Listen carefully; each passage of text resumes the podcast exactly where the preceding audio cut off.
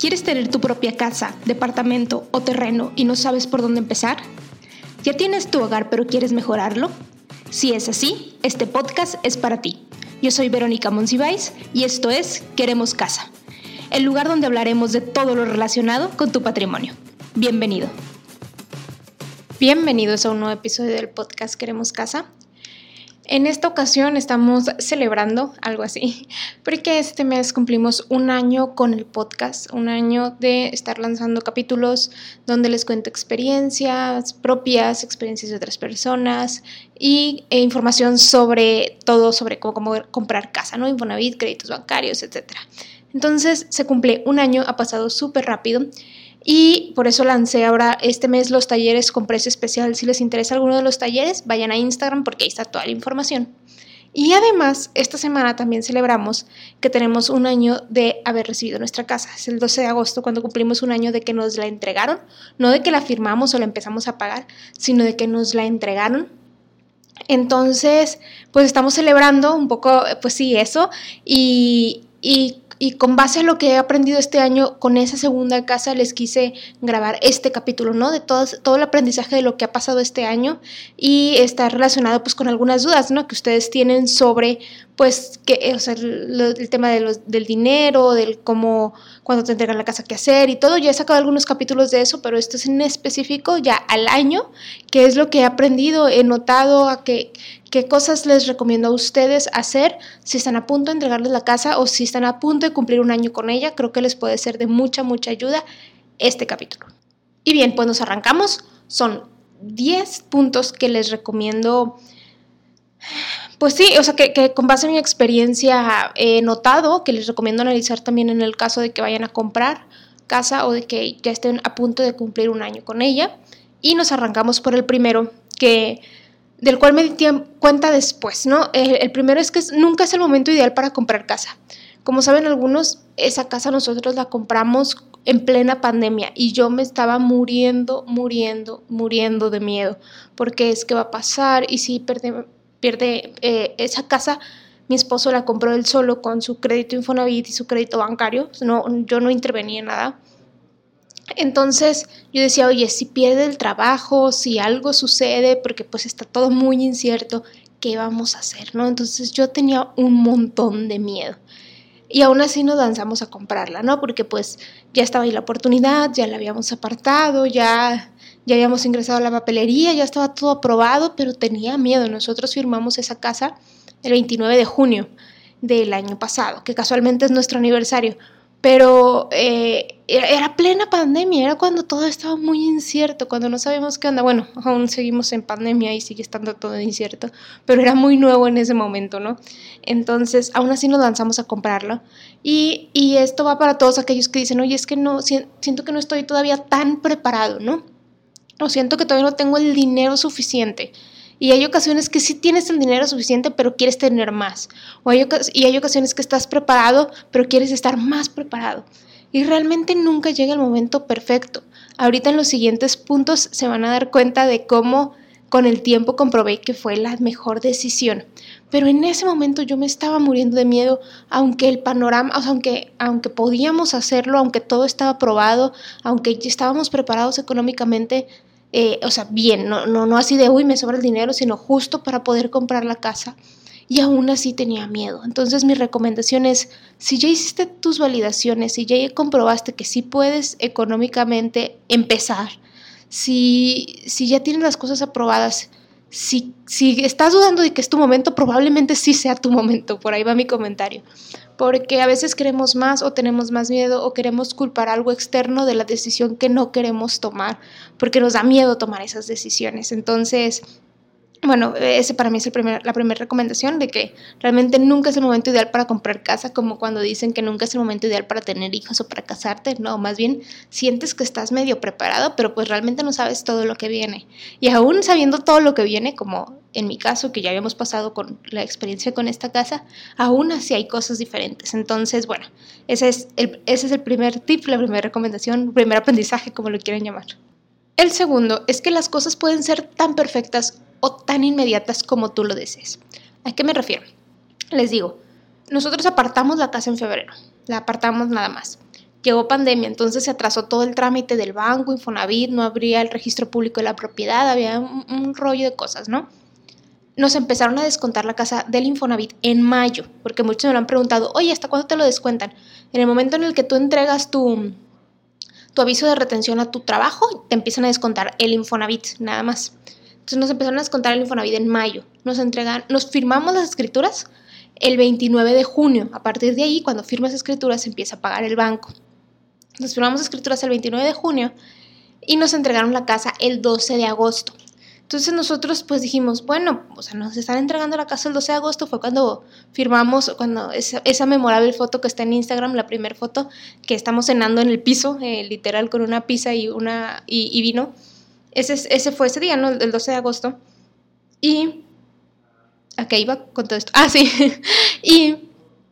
Eh, nosotros pues como que nos la fuimos llevando con calma, ¿no? De que, bueno, hay que meterle esto a la casa y hay que hacerle esto, hay que pintarle, no sé qué.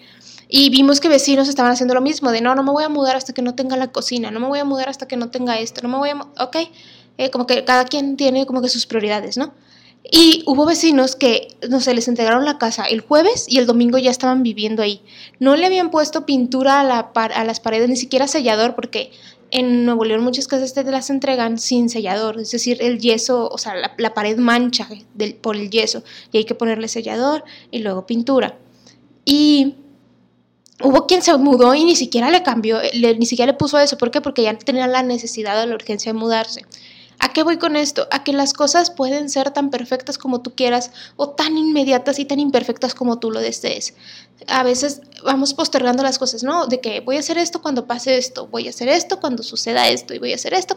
Y realmente puedes hacerlo de manera inmediata y sobre la marcha ir, ir adaptando las cosas. Probablemente es más sencillo si dices, no, no me mudo hasta que no esté la casa completamente pintada, a que no esté, no tenga cocina, no tenga los closets, no, sí, o sea, es más fácil, por así decirlo, porque llegas y ya está todo hecho, pero no necesariamente tiene que ser así, que ese es mi punto. No necesariamente tiene que ser así. Cuando ya te urge, cuando ya lo necesitas hacer, créeme que encuentras las maneras para que las cosas se vayan dando. Entonces, si es esta situación, si dices, oye, todavía no tengo todo el dinero para meterle todo lo que quiera, probablemente te convenga comprarla en ese momento y luego sobre la marcha irla adaptando.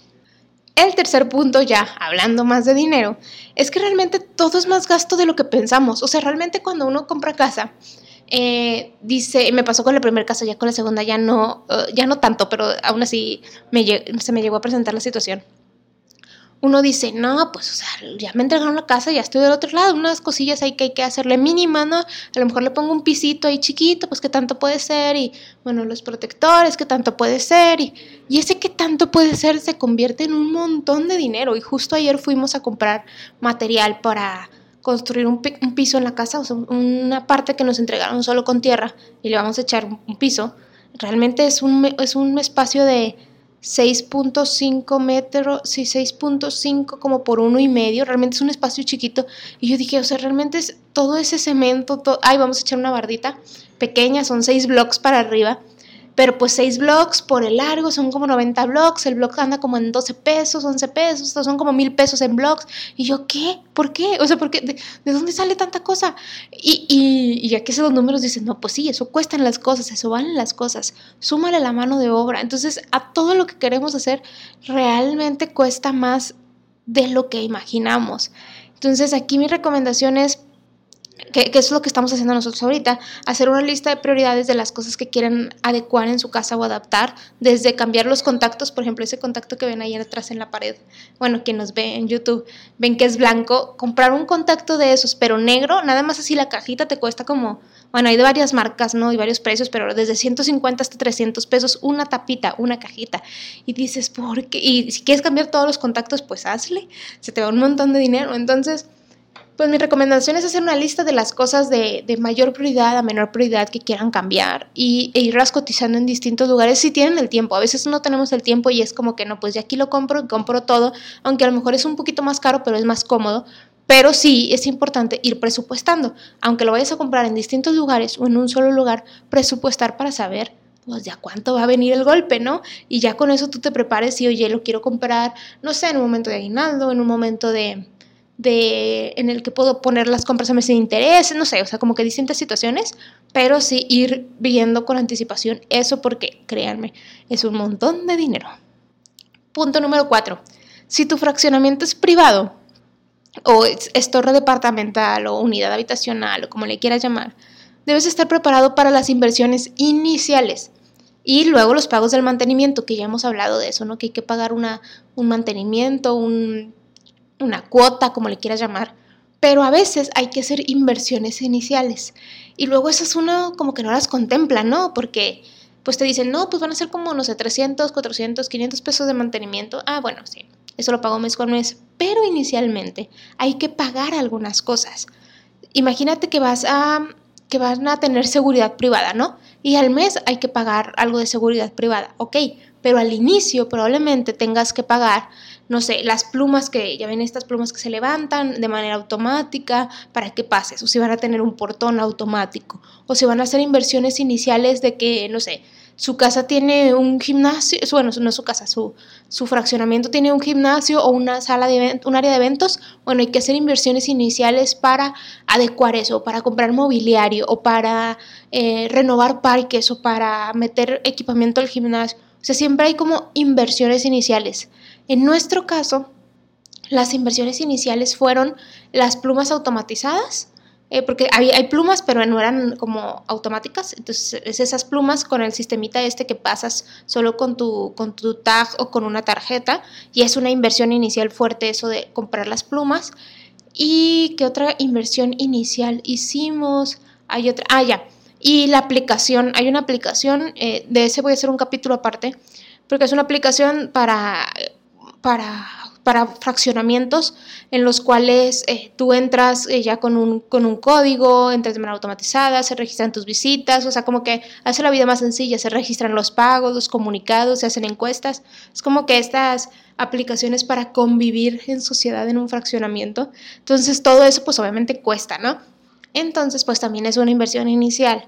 Entonces, sí hay varias inversiones iniciales así. Si obviamente vives en un, un en, compraste casa que a lo mejor es usada o no es una, un fraccionamiento privado o semi-privado, probablemente no tengas que hacer estas inversiones.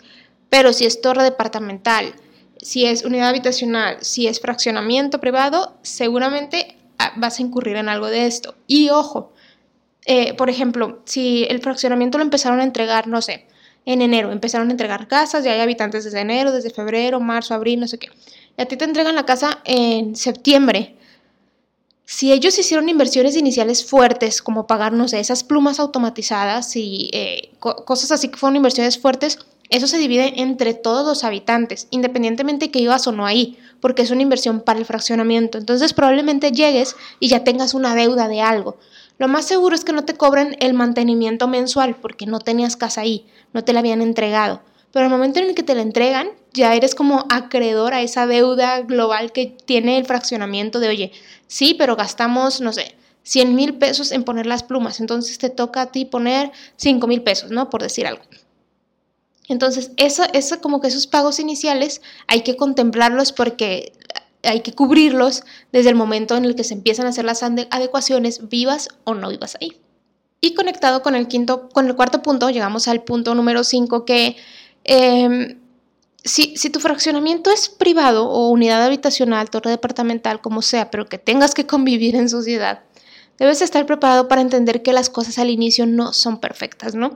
Cuando llegamos a la casa, a nuestra nueva casa, siempre pues piensas de, no, pues, o sea, eh, eh, nueva casa, entonces eh, son nuevos vecinos todos, pues todo va a ser buena onda y todo va a estar bien, o debería estar bien, o pues estamos conviviendo en sociedad, es una torre departamental, todos deberíamos de respetar las reglas. Pero el asunto es que cuando todos son nuevos probablemente no haya reglas, sino que ir, hay que irlas construyendo. Y así funciona con todo, todo lo vas a tener que ir construyendo.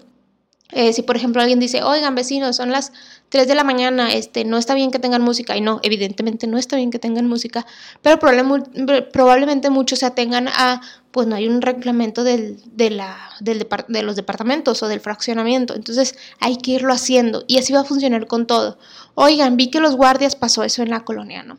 Vi que los guardias eh, no traen cubrebocas, hay que decirles que traigan cubrebocas. Ah, ok, o sea, y hay vecinos que se enojan, no, no es posible, ¿cómo es posible que hagan eso? Está mal, no sé qué. Y o sea, sí está mal, pero nadie les ha ido a decir que a lo mejor que lo tengan que hacer, por ilógico que suene.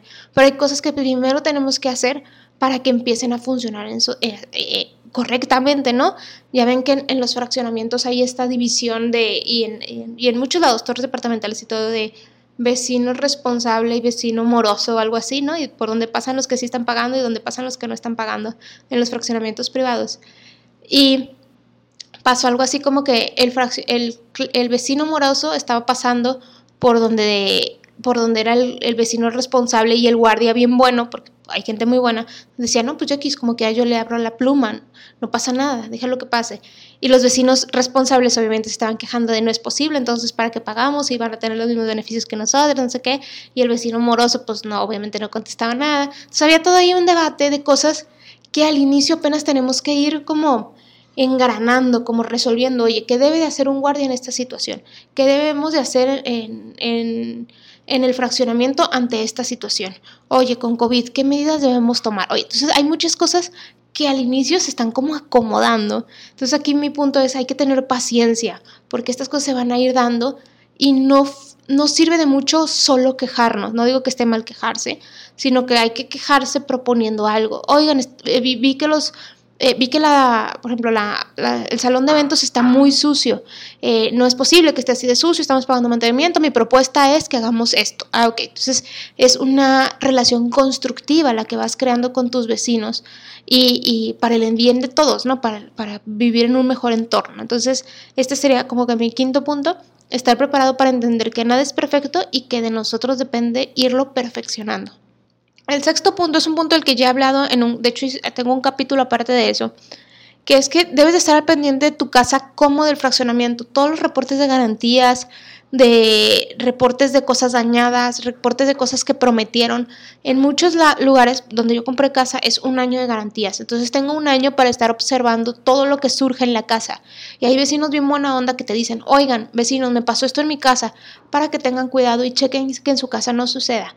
Entonces, eso te ayuda mucho a estar como al pendiente de las cosas.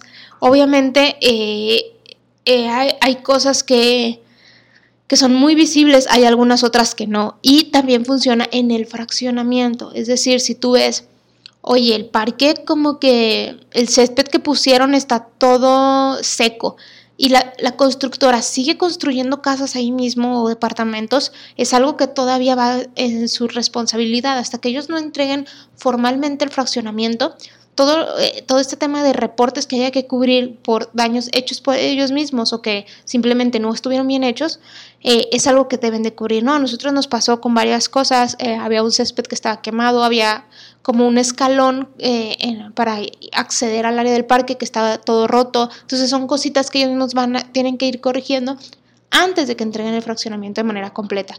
Pero para eso pues necesitamos estar alerta tanto de nuestra casa como del fraccionamiento para saber qué reportar, en qué momento reportarlo y pues si evidentemente es algo de lo que la constructora se tenga que hacer responsable. El séptimo, que también es algo que ya les he platicado, es usar las cosas. Es decir, si te si compraste una casa que tiene dos baños, usa los dos baños. Si tiene tres baños, usa los tres baños. Mueve las puertas, mueve ventanas, o sea, lo más que puedas estar haciendo uso de las cosas para que puedas detectar si con el tiempo en ese año se van dañando. Porque hay cosas que no nos damos cuenta que están dañadas porque no se usan. Y si eso no sucede, pues ya sabes, no hay manera de reportarlo a las garantías. Eh, tampoco te digo golpea las cosas para ver si se rompen, porque obviamente no funciona así. Simplemente úsalos, úsalos de manera normal.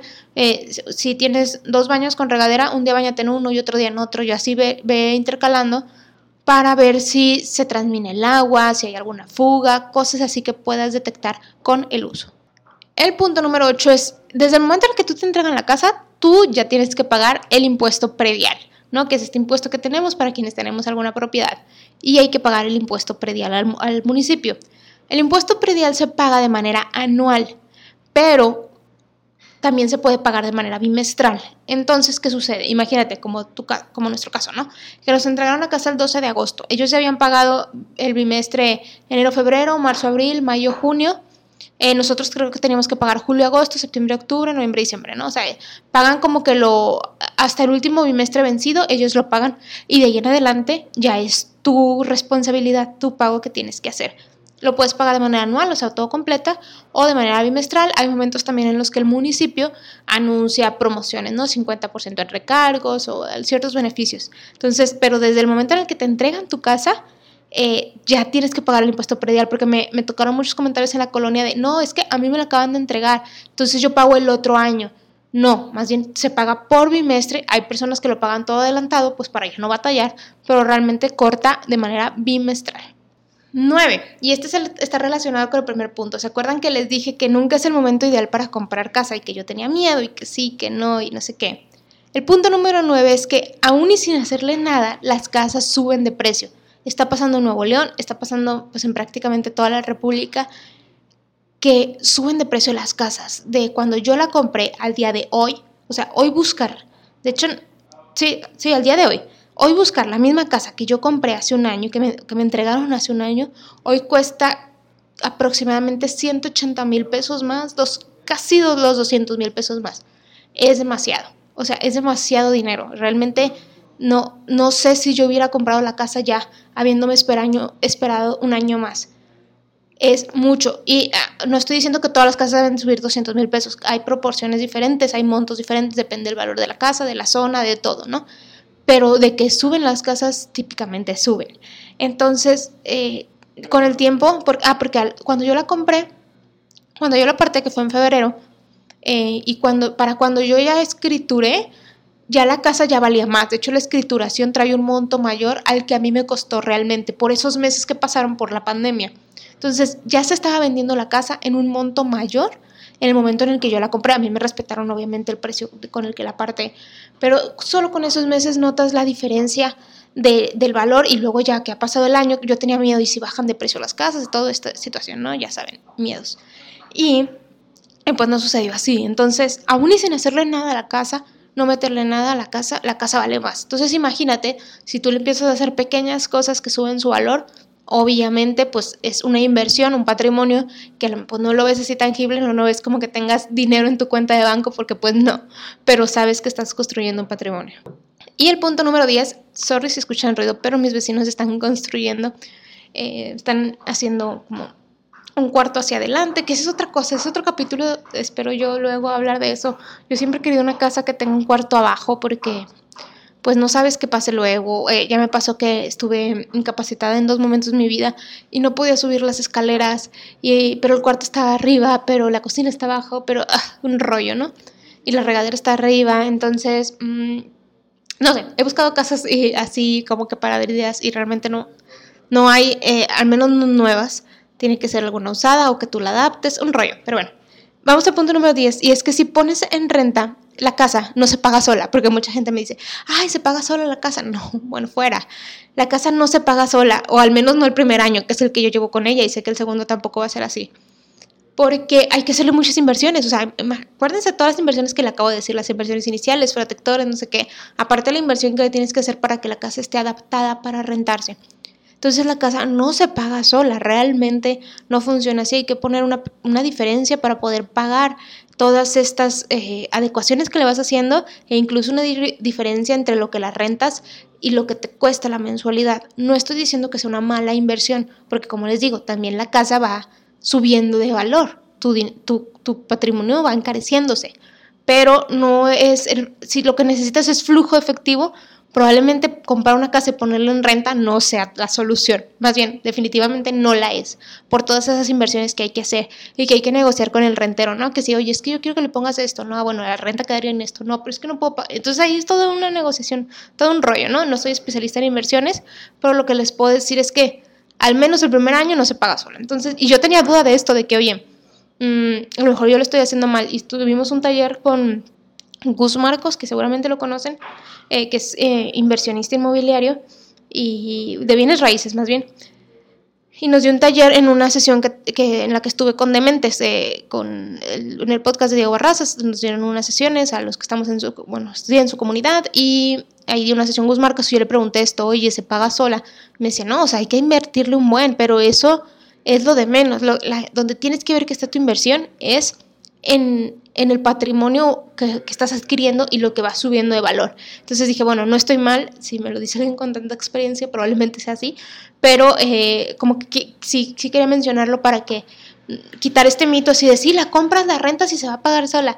No es tan sencillo. Ojalá y fuera así. Probablemente sí, en algunos años que ya esté liquidada, que ya no le tengas que meter tanto, ya todo lo que te da pues ya es este, ganancia pura, pero no en este momento, ¿no? Entonces, bueno, esos son los 10 puntos.